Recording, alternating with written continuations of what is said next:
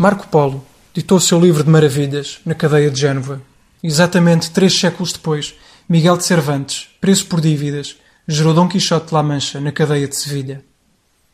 E essa foi outra aventura da liberdade, nascida na prisão.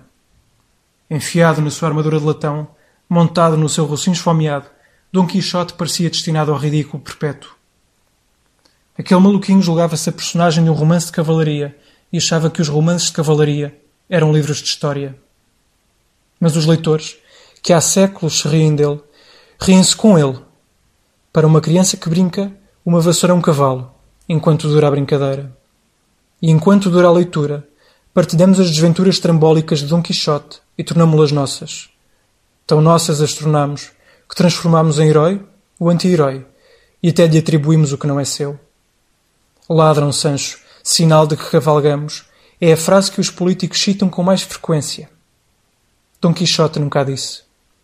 O cavaleiro de triste figura tinha mais de três séculos e meio de malandanças pelos caminhos do mundo quando Che Guevara escreveu a sua última carta aos pais. Para dizer adeus, não escolheu nenhuma citação de Marx.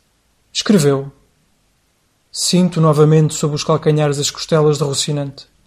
Volto ao caminho com a minha adarga no braço. Navega ao navegador mesmo que saiba que nunca tocará nas estrelas que o guiam.